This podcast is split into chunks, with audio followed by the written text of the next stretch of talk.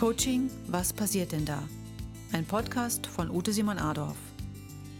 Folge 29. Kann man Coaching schenken oder anordnen?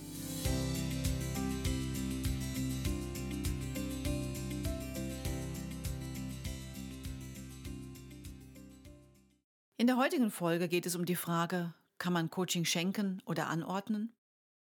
Es gibt Coaching-Gutscheine. Sie können beruflich wie auch privat eingesetzt werden. Das Schenken dieser Gutscheine sollte sich jedoch nur auf die Finanzierung beziehen, was so viel heißt, dass die Entscheidung für die Inanspruchnahme eines Coaching immer beim Beschenkten liegt. Im beruflichen Kontext kann das so aussehen. Das Unternehmen stellt seinen Mitarbeitern Coaching-Gutscheine zur Verfügung. Somit zeigt es, dass Coaching im Unternehmen Akzeptanz findet. Indem der Mitarbeiter diese Gutscheine nun selbst einfordert, beweist er Eigenverantwortung. Er zeigt, dass er bereit ist, etwas für seine Weiterentwicklung zu tun.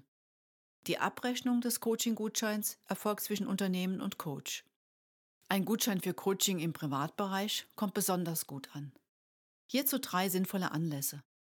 Erstens, wenn man weiß, dass jemand gerne ein Coaching in Anspruch nehmen möchte, ihn bisher nur die Kosten davon abgehalten haben. Zweitens, ein Coaching-Gutschein kann auch sinnvoll sein, um Coaching erst einmal bekannt zu machen. Vielleicht weiß der Beschenkte gar nicht, dass es Coaching gibt und hat es daher auch noch nicht in Anspruch nehmen können. Drittens, das Verschenken von Coaching-Gutscheinen kann auch ein sanfter Hinweis von außen sein, dass man merkt, dass vielleicht etwas nicht so rund läuft. Wichtig ist, dass der Schenkende das nötige Einfühlungsvermögen hat, sodass der Beschenkte sich nicht genötigt fühlt. Denn für erfolgreiches Coaching ist die Freiwilligkeit des Kunden mit das A und O. Somit ist auch die Frage, ob man Coaching anordnen kann, schon fast beantwortet. Können tut man es sicherlich, so wie man auch jemanden zu einem Therapeuten schicken kann. Doch sagen Sie selbst, wie hoch ist die Erfolgsquote, wenn Sie zu etwas geschickt werden, für das Sie nicht offen sind oder in dem Sie vielleicht auch keinen Sinn sehen? Was Sinn ergibt, ist sicherlich Anregungen zu geben, zu erklären, was bei einem Coaching passiert, ein Buch wie dieses zu schenken, sodass die Möglichkeit gegeben ist, neugierig zu werden.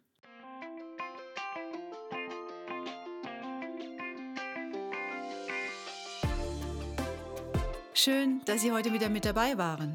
Sie möchten die nächste Podcast-Folge nicht verpassen? Abonnieren Sie jetzt meinen Kanal und folgen Sie mir gerne auf den bekannten Social-Media-Kanälen oder auf meiner Website simonadolf.de.